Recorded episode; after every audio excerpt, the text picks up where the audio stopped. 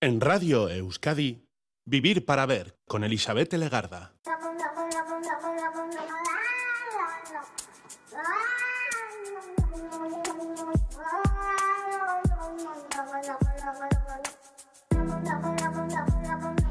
Gabón, bienvenida, bienvenido a esta edición de Vivir para Ver en Radio Euskadi. Estamos ya saludando de frente a los primeros minutos del día 15 de febrero. Hoy eh, estoy curiosa, hoy vamos a conversar con una mujer que sabe mucho de lo que se cuece entre bambalinas en el mundo de los programas de televisión, en las programaciones televisivas que tanto nos influyen y sobre los que tanto hablamos. María López se presenta como creadora de formatos. Ella es periodista de formación, especializada en publicidad, gran conocedora también de la música, porque su familia es muy musical, enseguida nos va a contar, pero dio sus primeros pasos primero en la radio, pero luego ya llegó a la televisión, un medio en el que trabaja desde hace muchos años. Productora, trabajadora, freelance, eh, promotora, ella sabe por dónde moverse, cómo hacerlo, con quién y hacerlo adecuado para que un programa funcione, se vea, triunfe. Algunas veces se hace por imitación, otras, sin embargo, María tiene la suficiente creatividad como para crear formatos y llevar a cabo programas de televisión que están arrasando, triunfando, incluso se pueden llegar a exportar. Realities y concursos, recordados y premiados en certámenes. Podemos empezar a enumerar algunos, por ejemplo, eh, algunos que ya hemos visto en esta casa NTV, como el Club del Tupper, el Trío de Ases, Lingo, Viva Sueco, Juego de Cartas, para decir algunos, ¿eh? pero la lista es interminable. En la actualidad es responsable, María López es responsable, al 50% de un estudio creativo de contenidos audiovisuales al que le ha puesto el nombre de Galerna Content, junto a su amiga Sonia Rúa. María López, Caixo Gabón. Gabón, ¿qué tal? Bien, a estas horas yo no sé si suele ser, siempre pregunto lo mismo, pero es que me da curiosidad saber si las personas trabajáis, sois nocturnas, noctámbulas, o, si, o no, o sois de mañana y a estas horas ya casi estamos ya. Yo a estas horas, porque hoy estoy aquí contigo, si no estaría dormida en el sofá. Ah, en el sofá. Porque me encanta ver bueno, mm, por mi trabajo y porque soy así, pues soy un poco adicta a la tele en general. Y, y, no, no soy capaz de levantarme y decir, tengo sueño, voy a la cama. No, me quedo... Mira, es esa primera persona que me contesta eso y estoy segura de que hay cantidad de personas que se quedan ahí, puff, Claro, porque, porque, la gente no dice lo que piensa, la gente dice lo que es correcto decir. Pues igual sí, puede que sí. Bueno, vamos a conocerte porque tu vida es bastante intensa en muy, en muy distintas parcelas además. Eh, bueno, vamos a ir descubriéndolas poquito a poco, vamos a ir deshojando, ¿no? Que podría ser, pero también vamos a conocer tus gustos musicales. En este programa nos interesa saber qué es lo que os gusta de música y además nos parece muy representativo porque es como, mm, eh, si sabes qué música te gusta, igual te vamos conociendo mejor, ¿no? ¿No te parece? Pues sí, pues en, mi caso hay un abanico bastante grande de, estilos, pero... Y además vamos a empezar con un grande. Eh, creo que terminamos también a lo grande, ¿eh? pero vamos poquito a poco. Empezamos con Pavarotti. Sí. Eh, ¿Te gusta la ópera? ¿Practicas ópera? ¿Cantas ópera o qué es lo que pasa? Bueno, mi madre era cantante de ópera y mm. cuando se casó y empezó a tener hijos, que tuvo seis, yo soy la pequeña, mm. pues lo dejó. Ya. Entonces, ella siempre en casa, en el coche, lo más moderno que llevábamos en el coche era Nino Bravo haciendo una super excepción. Ya. Eh, entonces, pues yo me he criado de pequeña escuchando ópera, música clásica, menos cuando cogían la batuta mis hermanos, y entonces ahí nos modernizábamos un poco. Mm. Y, para mí es como muy importante, no sé, sí. Bueno, pues una buena canción, este es un Dorma con Pavarotti, es una manera espectacular de empezar la noche. Si te parece, lo escuchamos. Venga.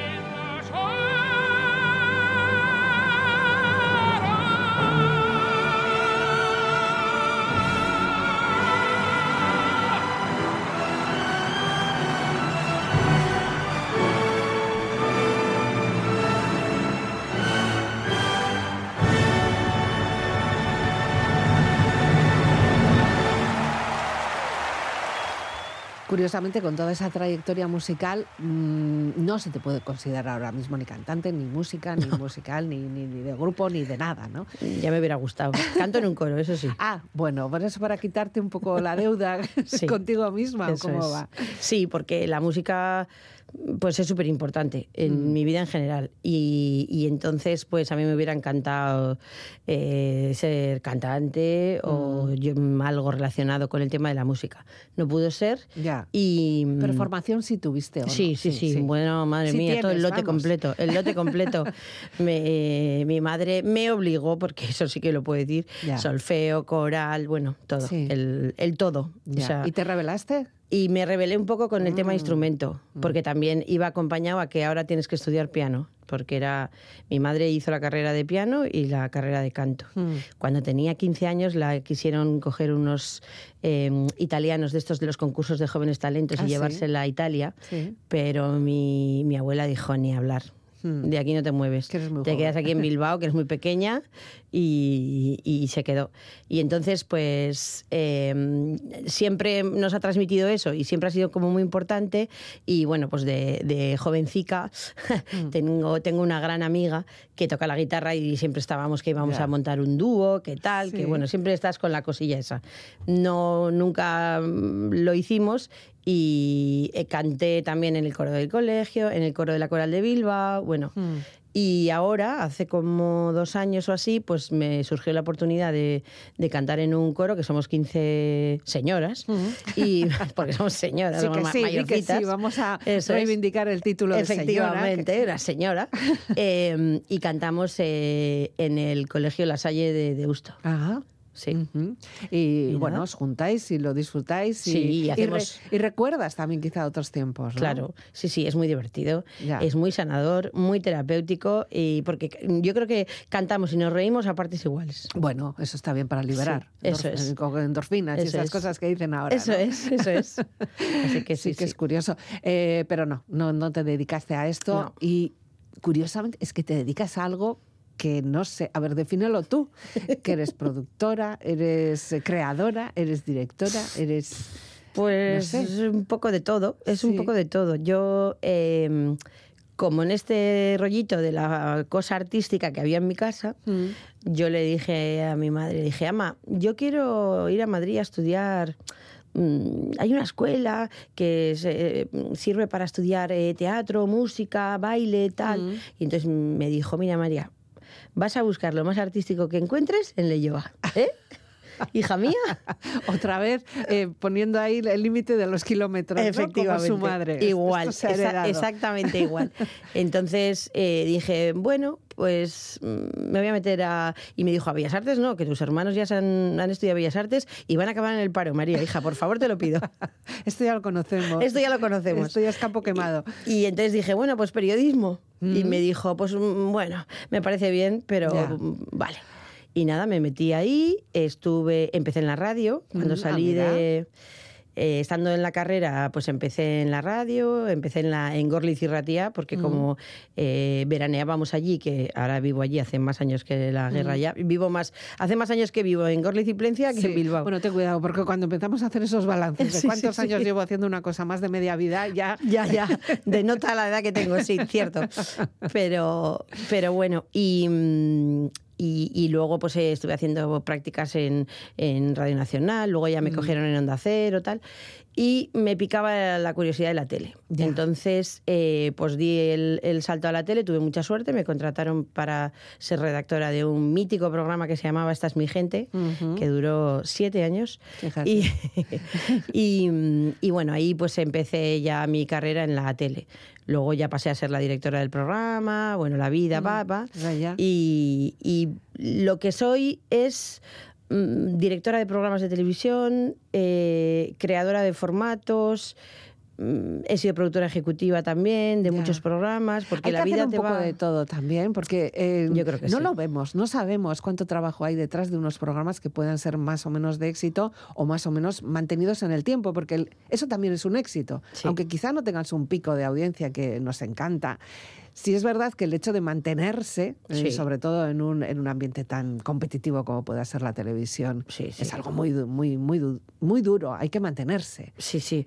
A mí me parece que la gente es súper injusta porque yo enseguida, una- enseguida valoramos, criticamos y pim Sí, sí, y no tienes en cuenta lo que, lo que hay detrás. Yo siempre digo, mira, los programas te pueden gustar o no gustar, pero cuando un programa lleva 10 años en, en antena, en- o sea, se lleva em- emitiendo 10 años, es que algo están haciendo bien. Ya. Entonces, mm, bueno, vamos a... O sea, ¿por qué no, no puedes ver un poco más allá? Pero ¿Sabes? quemamos todo muy rápido y cada vez más, porque también es verdad que los medios que utilizamos, las redes sociales y demás, nos hacen que, que no podamos ni mantenernos cinco segundos si algo no nos resulta suficientemente atractivo o Sí, sí, interesante. ¿no? Eh, y eso es muy peligroso, porque trabajar las cosas lentamente es también muy interesante. Luego, luego estamos con la cocina. La cocina, eso sí, a, fuego, cocina lento, a fuego lento. efectivamente, a baja temperatura. no sé qué. Sí. Eh, Ahí sí, ¿no? Ahí nos volvemos eh, sibaritas. Pero a la hora de consumir televisión enseguida. una locura. Y además que parece, pues con estos yo entiendo que será como los aficionados al fútbol, ¿no? Que de repente todos son entrenadores. Pero es en la es cual. televisión somos todas directoras. Tal ¿no? cual. Yo recibo un montón de mensajes de María, se me ha ocurrido una idea maravillosa para un programa. Ya. Y de repente lo lees y dices, pues muchas Pues, gracias. gracias. Gracias, Sí. gracias por venir. Gracias. pero, pero bueno, sí. Es, es que es algo mm, que lo tenemos todo el mundo interiorizado. Entonces todo el mundo opina, todo el mundo sabe. Pues es como el fútbol, es que es cierto. Mm. Sí, sí. Bueno, y además Sí, es que en la televisión también, como enseguida movemos el mando, pues enseguida lo, lo Sí, quemamos. eso ¿no? es. Eh, lo duro es empezar a tener relaciones, eso es lo más duro, o sea, contactos, empezar a saber un poco cómo va esa tela de araña. Eh, es bastante duro. Sí. Es, un, es un medio súper inestable. Ya. La verdad es que eh, es muy difícil eh, mantenerse porque el trabajo es temporal. Es un poco como si fueras a hacer la temporada de verano a Ibiza de camarera. Eso. Es un poco eso, ¿sabes? Entonces eh, te contratan para un programa, ese programa dura tres meses o tres años, nunca sabes lo que va a durar. O sea, tú te metes y dices, venga, me tiro aquí sin paracaídas. Mm. Entonces, si tienes suerte, pues puedes tener trabajo de septiembre a junio, porque es un programa, imagínate, diario, Sí. pero que en verano descansa. En junio te vas al paro Ya. y estás tres meses o dos meses en el paro y otra vez te vuelven a contratar Con la en incertidumbre, bueno, si te contratan. Bueno, más o menos Sí. si, si el programa. Tú lo has conseguido, bien, eso sí, es verdad que tú lo has conseguido. Sí, sí, ¿no? sí. Luego, pues, claro, ya con la edad y con la experiencia, si tienes un poquito de suerte y, y te mueves bien, pues te vas quedando, las, produ- las productoras van fichando a alguna gente y, y, bueno, si te vas haciendo tu, tu huequito, pues. Pero necesitas tener nombre. No, al principio no. No. Al principio lo que necesitas es alguien que te dé una oportunidad, porque a mí me dio la oportunidad Raúl García, se llama, sí. que yo se lo agradezco, sigue siendo amigo mío. Fue mi primer No director. os habéis enfadado. No, fue mi primer director y, y fue eh, la persona que creyó en mí porque cuando yo entré en ese equipo era la única que no tenía experiencia en televisión. Ya. Y me dijo, María, te voy a dar la oportunidad de tu vida.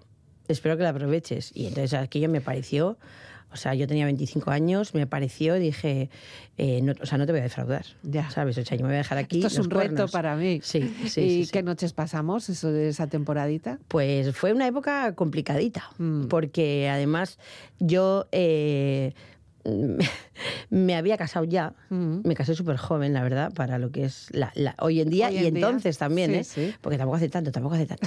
Y me casé y, y entonces me salió la oportunidad de trabajo ya viviendo con, con, Sí. con Ricardo y todo. Y, me, y entonces me preguntaron en la entrevista, María, eh, ¿tienes algún problema para vivir en Donosti? Porque es que el curro es en Miramón y, mm, y el programa termina a las 9 de la noche. Y si el programa del día siguiente no está cerrado, hay que quedarse. Uf. Entonces, eh, la condición es que viváis, eh, que la gente que contratemos viva en Donosti. Y yo dije, no tengo ningún problema, ninguno. Ya. Y entonces llegué a casa y le dije, si me cogen, que sepas que me tengo que ir a vivir a Donosti. Y me dijo, pues me parece fenomenal, porque si es lo que tú quieres. Entonces me cogieron y me busqué un piso compartido con otras compañeras del curro. Entonces mm. yo compartí piso eh, después de estar casada, un poquito al revés. ¿Hiciste eh, vida de estudiante después? ya cuando ya eras una señora. Exactamente, cuando ya era una señora.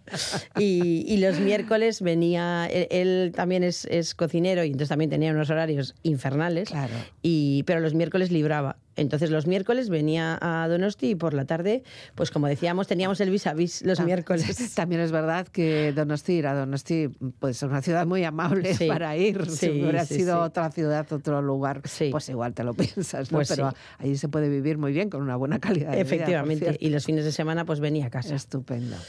Pues muy bien. Eh, la música sigue marcando tu vida, en este caso porque, bueno, pues hablábamos de tu abuela, hablábamos de tu madre, ahora tenemos que hablar de tu hija o sea, la rama artística musical, sí. has conseguido que perpetúe, ¿no? Conseguimos que Nerea totalmente. sea una música también. Nerea es el nombre de tu primera hija, ¿no? Sí.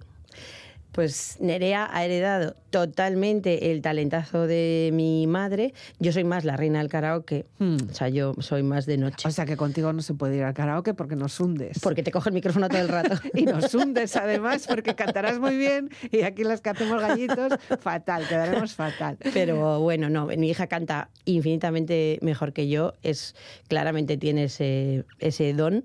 Porque yo creo que hay gente que canta muy bien y tiene técnica, pero mm. luego hay gente que tiene duende, que dirían, ¿no? Bueno, la garganta, ¿no? Pues ya también el instrumento, ¿no? Sí, pero como gusto, ¿no? Y, y entonces, pues desde que era súper pequeña, yo creo que algunas veces lo, hablamos mi marido y yo, digo, yo creo que empezó casi a cantar antes que a hablar. Antes de hablar. Sí, y cantaba compulsivamente campana sobre campana.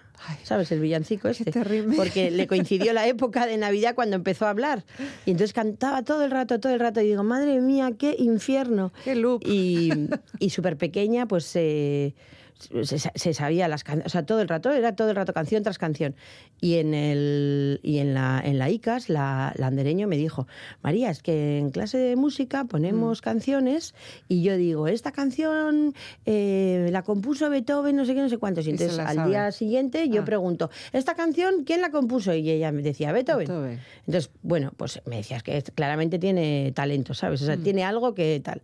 Y, y, ella me, y la cría la apuntamos a música, pues yo creo que con cuatro años o algo así, y toda la vida ha estado vinculada. Primero, bueno, pues hizo lenguaje musical, tocó la triquitrisa, la guitarra, y luego empezó con el canto y ahora está en, en Madrid y está en una, está en una escuela. La, tercera generación ha conseguido. La tercera generación ha conseguido el mundo artista, efectivamente, y, y, está en una escuela de canto y, y, bueno, pues siempre todos los profesores le dicen, pues tienes que dedicarte a esto, tienes que hacer mm. tal, entonces pues bueno, bueno, ya veremos. Y curiosamente me has elegido, mm, referida a ella, una canción que se llama Traitor. Sí, porque, porque es que cuando, sí, porque yo por supuesto no la conocía, no conocía a esta chica, la cantante, a Olivia Rodrigo. No, sí, yo y, mm, Estamos un poco fuera. Estamos un poco, efectivamente. Bueno, yo estoy bastante puesta porque como tengo dos, ah. dos hijas, una de 20 y otra de 17, pues, pues eh, mantienen, me, mantienen, en gustos musicales muy distintos además. Sí, sí. Y, mm, y, es una canción que,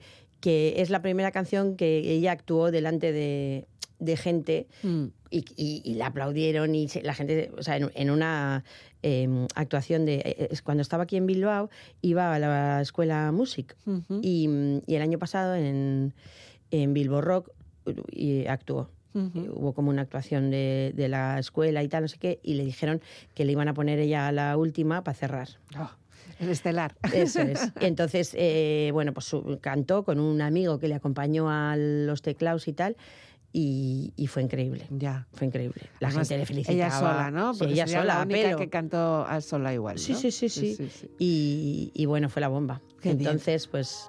Te, trae buenos Pues se me ponen los pelos como, como escarpias. y luego en todos los eventos familiares, bodas, no sé qué, ta, ta, ta, es como, venga Nerea, canta, venga canta, Nerea, canta. Está todo el día. No le, no le, agobiáis a la chica. ¿eh? No, no, no. little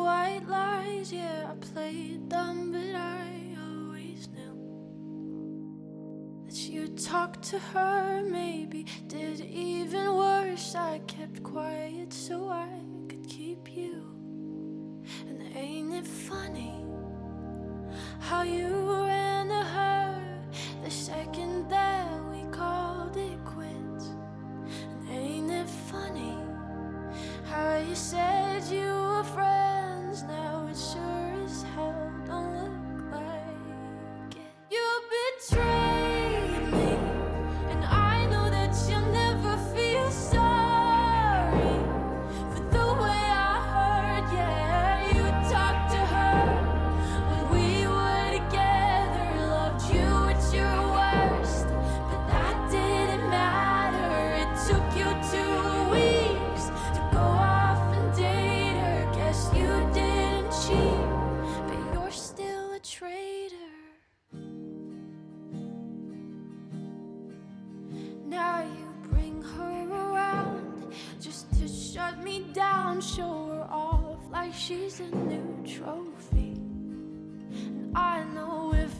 True, there's no damn way that you could fall in love with somebody that quickly. Ain't it funny? All the twisted games, all the questions you used to avoid.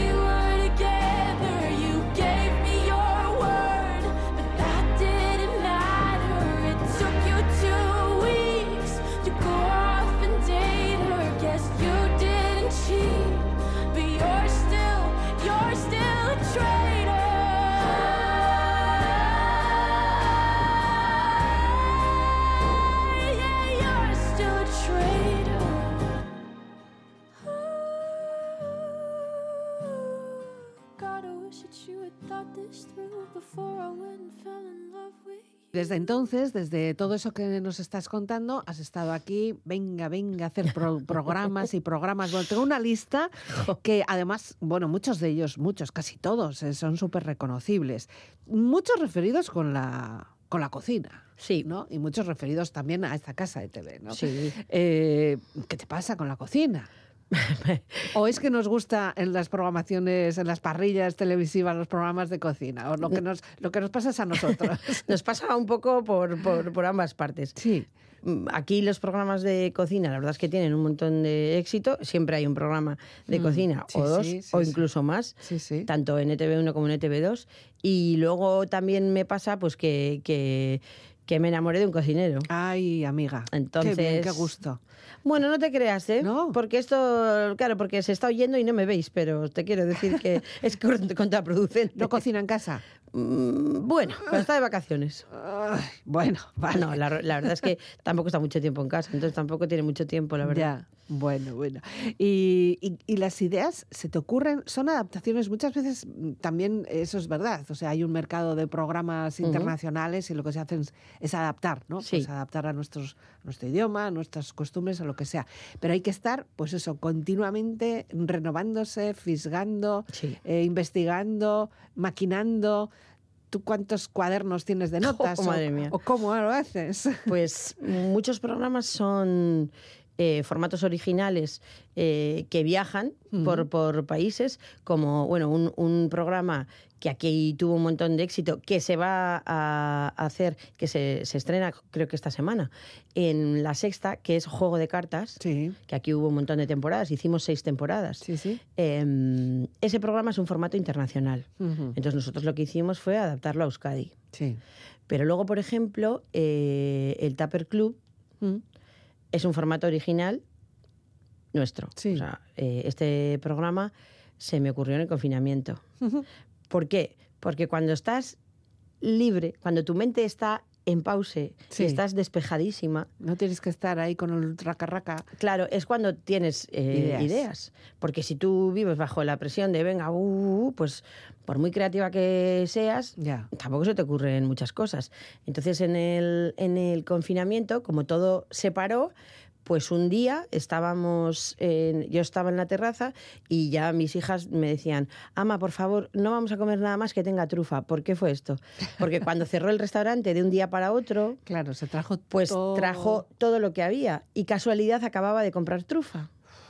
Entonces estábamos hartas ya, que, que suena fatal, Fíjate. pero imaginaros que es un sabor súper fuerte para Sí. comer o cenar todos los todos días. los días. Entonces tenía un, un tupper gigante con huevos y trocitos de trufa y así te quedan los huevos trufados. Ah, mira. Y entonces ya fue como, yo le dije, por favor, no va, o sea, mm, ya está, o sea, regala a quien quieras la trufa. O sea, Sí, yo, claro, no- es que no- tirar la trufa es un Claro. poco pecado, ¿eh? Eso es. Y entonces yo estaba en la terraza tomando el sol y eh, le vi que le empezó vecino, vecino.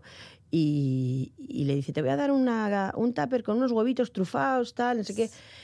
Y entonces de repente dije, joder, Pues claro. es que es eso, ¿sabes? Digo, claro, y tal. Entonces me, empecé, me puse a escribir ping pong, ta, ta, ta, y, y enseguida llamé a, mm, a, a mi compañera, a Sonia, que hoy es mi socia, Mm. y, y le conté la idea y me dice, jo María, se está fenomenal, Ya. es que está genial y tal. Y digo, pues le voy a llamar a Gorka, que es el director de programas de TV, Sí, y se lo conté y me dijo, María, me gusta. ya. Y dije, venga, pues lo Pues a- escribo y a para muerte adelante. con ello. Eso es. Y luego eh, ha estado muchas temporadas Sí. también. Y además, también es verdad que tenía el atractivo ese de que siempre teníais a alguien conocido Claro. cocinando, ¿no? Claro, tres famosos.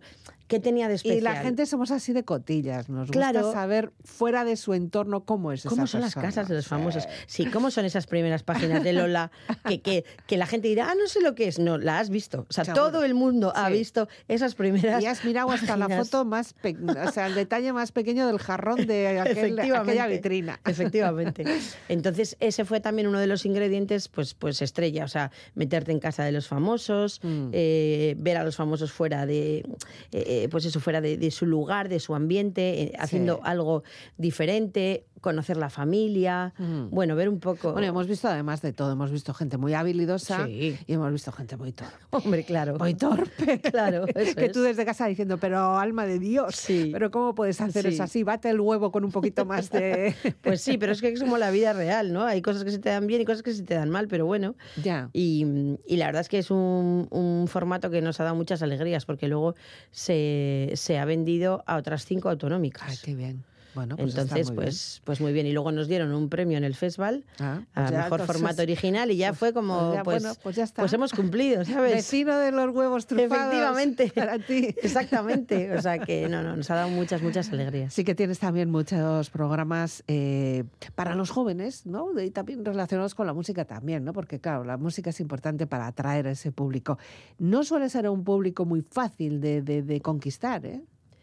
¿A qué? Ya, no sé ni a qué programa te refieres. Bueno, ¿eh? pues no sé, eh, Guta Gutarrat Ah, o, jo, sí, sí, o claro, yo todos los que hemos hecho de gente joven. de gente joven. Sí, sí, hicimos Guta Gutarra, que también fue, Sí. eh, pues eso, un, un reality Sue, para gente que es un joven. poco así. Sí, un reality para gente joven que, jo, estuvo muy bien. De ahí salió Churru. Mm, Que sí, fíjate sí, dónde está ahora. Y espérate Había- hasta dónde va a llegar. Sí, sí, sí, tiene, tiene una capacidad increíble. Sí. Y, mm, y Viva Suec y Gure Casa. Y Mm. bueno, yo creo que sí, como que inyectamos un poco de, de espíritu joven hecho de otra manera. Ya. Quiero creer que por eso nos fue tan bien. Y, y sí, no sé, es que, ¿sabes? En mi vida en general y en la tele, que es a lo que me dedico, eh, me aburro como de las cosas. Ya. Entonces, Pues que luego te aburras tú, no, no digas eso. muy sí, alto, no, no, me aburro yo, entonces necesito como... eh, Alicientes. Sí, como cambiar Ya. y cambiar y cambiar. El otro día tenía una discusión con una amiga a cu- a cuenta de, de cocinar y me decía, pero es que cuando te pregunto cómo has hecho esto, siempre me dices no lo sé. Y digo, pues no, no es que no lo sé, porque yo abro el frigorífico y digo, ¿qué tengo hoy? Pues venga, pues voy a hacer esto con esto y esto. Ya, ya. Y, y me decía, es que no, pues yo solo, pues yo como lentejas, merluzas a saber de tal. Y digo, sí, sí, Sí. yo también, pero es que me aburro. Entonces digo, pues hoy cómo voy a comer las lentejas. Pues no lo sé, pero de Otra la forma manera. tradicional no. Entonces, Uno de los más Soy muy de recientes, experimentos. Uno de los más recientes también ha sido Lingo, que, que ha sido un Sí. auténtico bombazo, ¿no? Sí, Sí. estuvo, estuvo muy bilingüe. Eso también otro, otro caso de formato internacional Mm. Que se hizo, yo creo que en la 2 eh, de televisión española hace un montón de años con Sí, Ramoncín. Sí, sí, sí. Y, mm, y entonces, eh, pues la, la productora que, mm, la dueña, pues hizo una adaptación, se renovó, se, se modernizó y Mm. primero lo vendieron en Canal Sur y luego se hizo en ETV. Ya. Bueno, ahora eh, antes lo has dicho así como por encima. Estás en otra aventura, porque Sí. todo esto es pasado que está Todo esto es ahí pasado, y todo es experiencia que todo cuenta. Pero ahora estás metida en otro proyecto que, nada tiene que Nada, empezamos en meses. septiembre. Pues eso, sí, nada, sí, sí. ¿Y, y qué pasa? ¿Qué estáis haciendo? ¿Qué vais a hacer? ¿Se puede decir algo? ¿Se va a adelantar? ¿No se puede? No sé en qué. Bueno, porque encima pues- aquí hay que tener mucho cuidado con lo Sí, que se no se dice, porque puede- aquí el copyright funciona de aquella Esto es manera. como el CSIC. Es que el copypaste más que copyright. Bueno, pues, pues con esta inquietud que te digo y la, la- esa persecución de hacer cosas eh, nuevas, distintas o lo que sea, Mm. pues, pues bueno, me dejé la empresa en la que estaba, la productora en la que estaba, y mm, también pensando que qué iba a hacer con mi vida, porque no me apetecía seguir haciendo eh, pues las cosas que, que estaba haciendo. Mm. Y, y bueno, pues la vida me, me- me llevó a, a pensar que que íbamos a que iba a montar pues una, una empresa para dar servicios de, de consultoría, de I más D, a otras productoras que no lo tienen. ¿Por qué? Pues porque yo creo que mi fuerte es eh, crear formatos. Y, mm, y creo que, hombre, después de 25 años trabajando en la tele, pues eh, conozco bastante gente, conozco bastante el sector y dije, bueno, ¿por qué no? ¿Por qué no trabajar para mí? Sí. Y, mm, y bueno, entonces eh, me tiré a la piscina, andaba ya pensando sí o no, y, y- y esta compañera amiga con la que llevo trabajando desde que teníamos 22 años, Mm. que nos O sea, que conocimos no siendo secretos. becarias en Onda Cero, antes de ayer, Sí. eh, ella también había dejado el trabajo y, y le dije, pues yo creo que aquí hay trabajo para las dos. Ya. Y entonces, pues nada, nos liamos la manta a la cabeza, montamos Galerna Content. ¿Qué, qué, qué brainstorming tuvisteis ahí para elegir el nombre? Pues sabíamos que tenía que ser algo del mar, porque yo, Ah, yo, o sea, soy una loca de la playa, el mar, a ella le encanta también, somos bastante Mm. las dos muy de agua. Y, y un día en la playa, precisamente, pues a una amiga mía, mm, eh, yo estaba, pero qué nombre, es que, que no sabemos qué nombre poner. qué no sabe-". Y entonces dijo ella, joder, María, pues es como eh, eh, el viento que lo cambia todo. mm. Y digo, pues es que es eso. Pues entonces, Entonces, una pues, galerna. fue Galerna. Y otra amiga levantar. mía nos ha hecho el logo. Y bueno, es Ya. que te- estoy, estoy muy rodeada de gente muy. Creativa. Sí, bueno, además vena. que como todo es nuevo, pues se, se tiene esa ilusión, Sí, ¿no? Luego ya el camino nos dirá hasta dónde llegarás. Eso es. Pero por el momento el De camino momento, está fenomenal. Entonces trabajamos para otras productoras o para cadenas o, Mm. bueno. Bueno, antes decíamos que Nerea canta muy bien, que es la tercera generación, que sí, ya hemos conseguido que salga al extranjero, Eso es. pero también tenemos otra parte, tu marido cocinero, con otra hija, Amaya, que Amaya. es más jovencita. Sí, 17 tiene. Y estos no. Estos no han O sea, no Amaya ha tienen. elegido... A, a- ha Amaya ha heredado el oído de su padre. y, y la, la habilidad en la cocina Tampoco. tampoco. Ay, Amaya, habrá que descubrir. Amaya sigue un camino eh, de rama sanitaria que, que, que- que a mí me sorprendió muchísimo, la verdad, cuando nos Ya. dijo que quería estudiar emergencias sanitarias. Digo, bueno, Bueno, pues, pues- pues bien, hija, no sé. Adelante. Es muy de acción. Ella es muy de acción. Bueno, Y, y- y mi marido eh, es un loco de la música también, pero no tiene mucho oído. ya. Entonces, eh, a él le sorprendía, claro, le, le fascina cómo canta Nerea, porque Claro. es algo que, Él no es capaz de que él no es capaz y, y que cuando venía a mi casa y- en Navidades nos poníamos todos a cantar, que si la guitarra, qué tal, porque es como de hermanos, ¿eh? O sea, me Ya, refiero ya, a que ya. casi todos tenemos ahí ese... Como la- ese- los Jackson Five. ese gen y, y entonces a él le encanta. Entonces él pone un montón de pasión ya. y, y hay algunos temas que no le salen mal, pero, pero bueno. Y la pequeña, pues tiene Similar. el mismo oído que su padre. Bueno, ¿y ellos hacen un dúo con este como camarón o qué hacen? Y entonces en todos los eventos, pues Nerea canta sus, sus hits y, y ellos siempre cantan juntos como camarón. Ah. Entonces es, es un clásico. Cada vez que sale esa canción en algún sitio, pues yo también. Te retiras para que ellos brillen. Exactamente. superior a mí. Es la fuerza que me lleva en el pulso que mantengo oscuridad que tienen de oscuro tus ojos negros. Y que me cuentas del tiempo que pasa en tu pestañeo y que me trae por esta calle de amargura y de lamento. Que yo sé que la sonrisa que se dibuja en mi cara tiene que ver con la brisa que abanica tu mirada tan despacio y tan deprisa, tan normal y tan extraña. Yo me parto la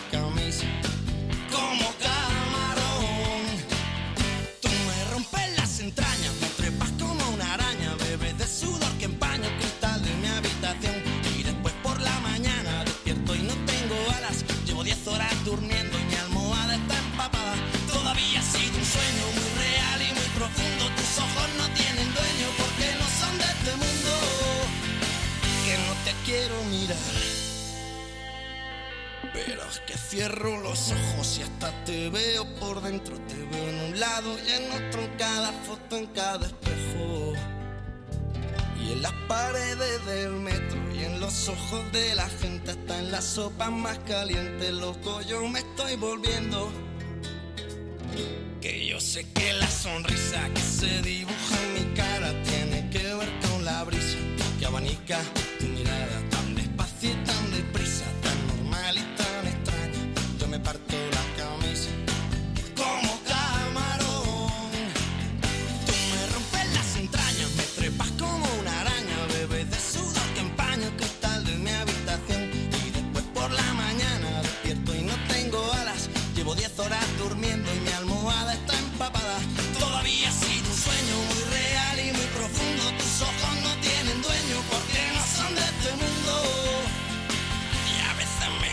confundo y pico a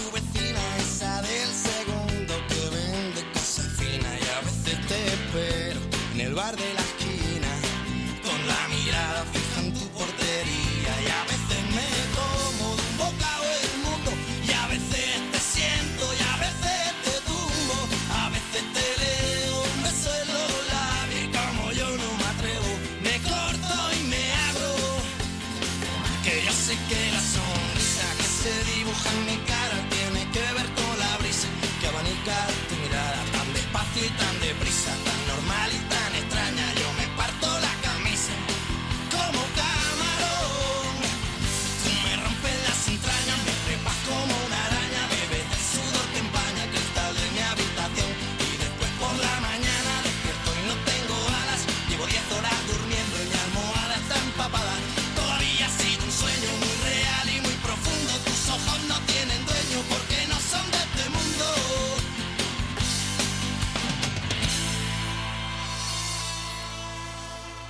Y ahora, curiosamente, después de todo lo que hemos hablado de música, después de todo lo que hemos hablado de televisión, después de todo lo que hemos hablado de las productoras, las ideas, los concursos, los programas, esta casa TV, TV1 y TV2, tenemos que hablar de rugby contigo. Sí. ¿Pero por qué? ¿Pero qué me estás diciendo, María? Bueno, pues sí, juego a rugby. Juegas a rugby también. Sí. Entre, entre programa y actuación de coro, ¿no? ¿O cómo va eso? Sí, sí, sí. Los miércoles hacemos entrenamiento físico y los viernes eh, rugby 100%. Pero siempre has hecho rugby. Nunca.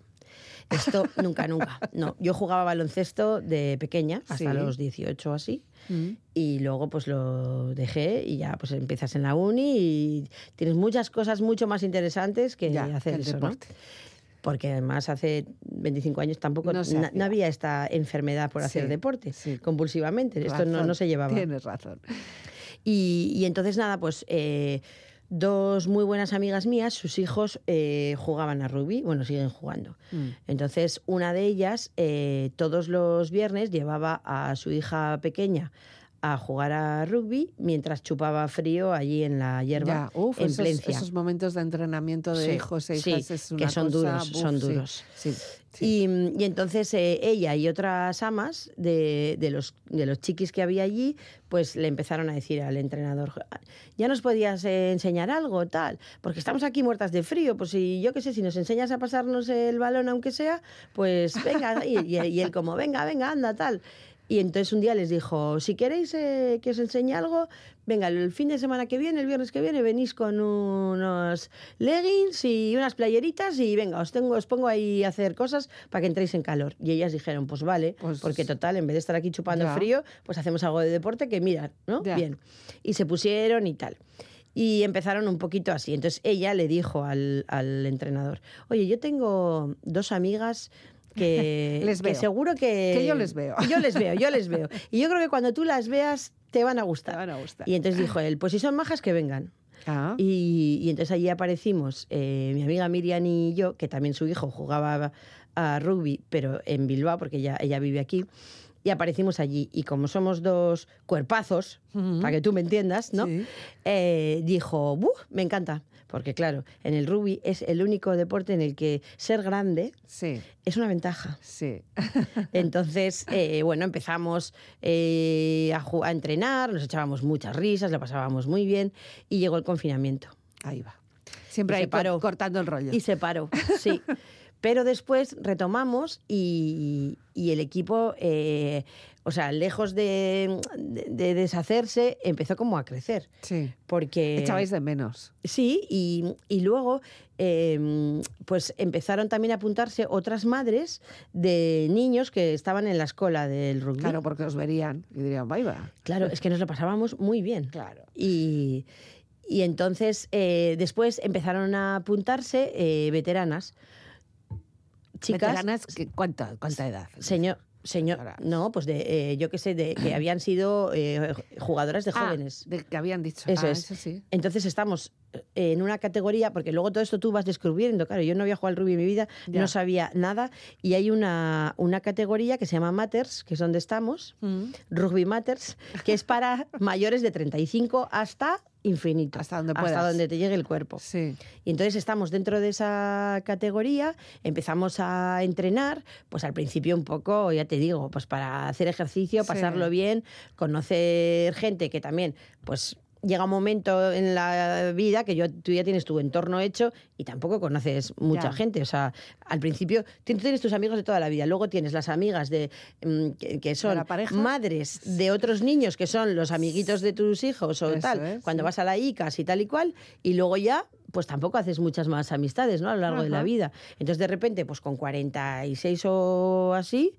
que yo creo que empezaría, ¿no? 46 o 47 o así, eh, en el rugby, pues, pues de repente empiezas a relacionarte con gente del pueblo que la has visto, de- que la Sí, conoces de toda la la vida, calle, sí. pero que nunca habías hablado con ella, ¿sabes? Sí. Y está súper bien, porque hay gente de todos los estilos, condiciones, colores, eh, posiciones sociales, o sea, de todo tipo, y todo el mundo, eh, o sea, todo el mundo tiene algo que aportar, y, siempre tienes cosas que aprender, y yo creo que es una riqueza brutal. Que, Ya, la a- que hay ahí. además de, que, de estar haciendo deporte. además de estar haciendo deporte, y que luego está el tercer tiempo, Ah, que es lo mejor que es- tiene el rugby. es- sí, sí. Porque El después famoso. de, después de, o sea, después de haber eh, adelgazado, yo que sé, aunque sean 200 gramos, pues lo vuelves a coger, ¿sabes? Sí, por si acaso. Para compensar, Eso efectivamente. es. Bueno, y hacer el post, el partido, los comentarios. Sí. Claro, porque una cosa es jugar y otra cosa es competir. Sí. Y luego ya encontrarte, eh, una cosa es entrenar, pasar el balón, pli, Sí, sí, pla, sí. y otra cosa es tener a- enfrente a otras mujeres que también están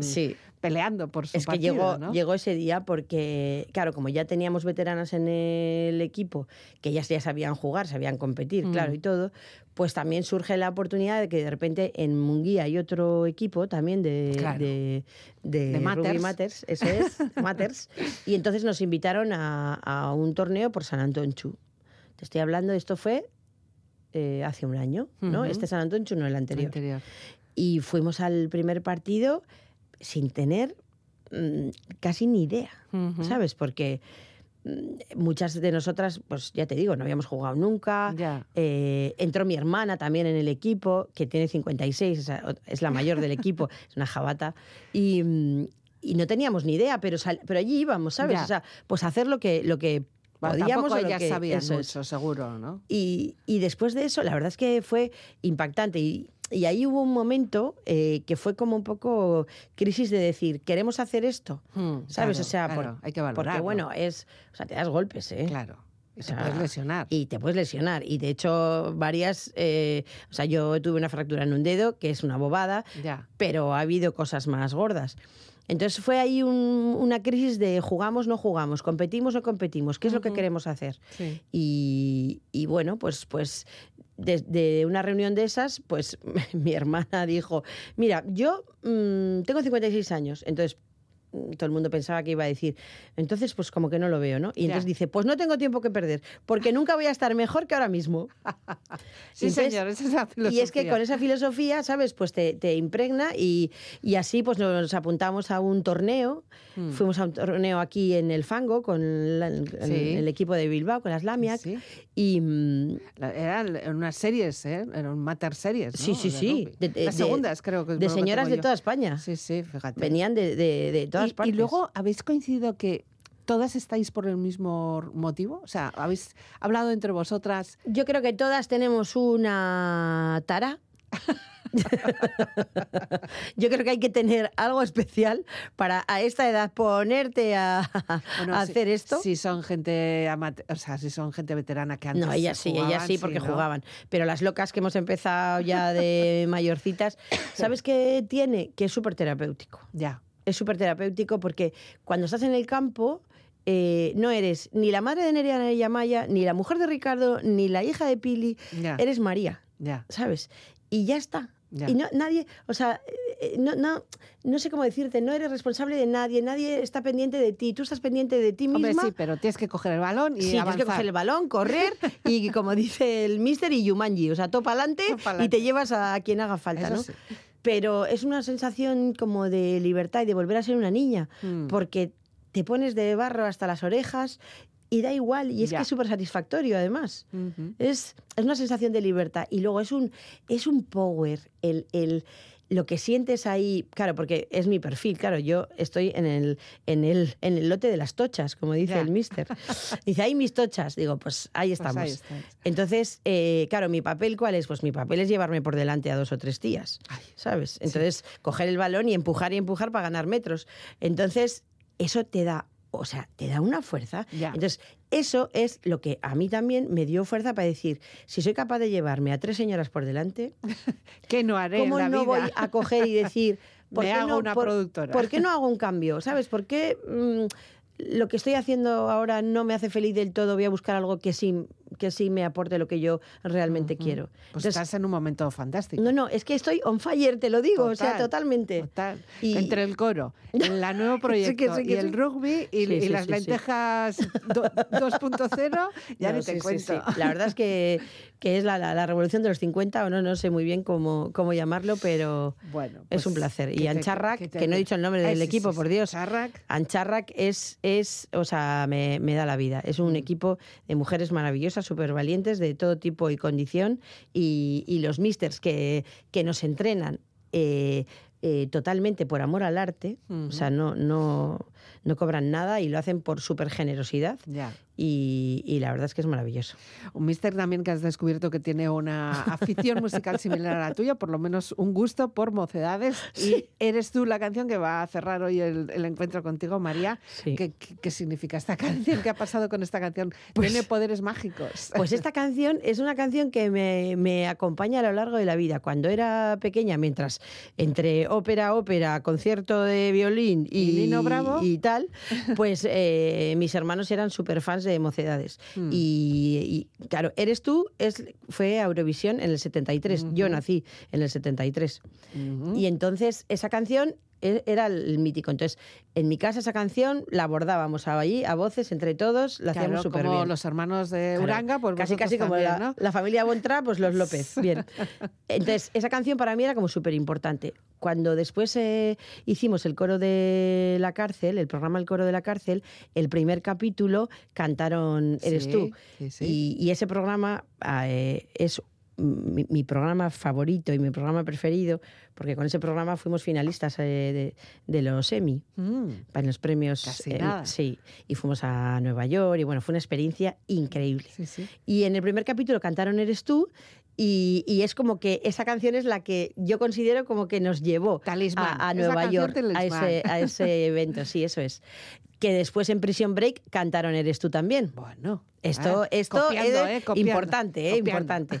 Y después, eh, en el tiempo, eh, cuando empecé a jugar a rugby, en esos terceros tiempos, eh, el entrenador decía, decía, venga, vamos a poner un poquito de música, pero solo podemos poner mi playlist, ¿eh? Y Ah. nosotras, venga, venga, Vale, pues vale, enchufa, venga, enchufa tu playlist. Y de repente dices, voy a poner mi canción favorita del mundo. Y de repente suena Eres tú. Va. Y digo, no me lo puedo creer. Digo, es que todas las cosas buenas de mi vida, Sí. ¿sabes? Tienen esta Tienen canción. relación. ¿Por qué? Pues no lo sé. Pues nada, vamos a incluir ahí esta entrevista. Por todo lo también. alto. Esta entrevista también. Venga, apúntala. y con este en Estudio de Mocedades Eso es. nos despedimos. María, un placer conocerte. Pues lo mismo, Muchas muchísimas gracias. Buenas noches. Como una promesa eres tú, eres tú. Como una mañana de verano.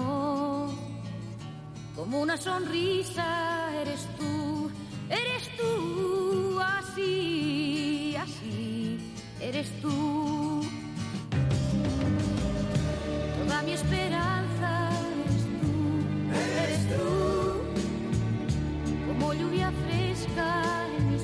Con este clásico de Mocedades, Eres tú, acabamos esta hora de radio en Radio Euskadi, que puedes recuperar a través de la web del programa o también encontrar en las redes sociales. La despedida de quien nos habla, Elizabeth Elgarra Gabón.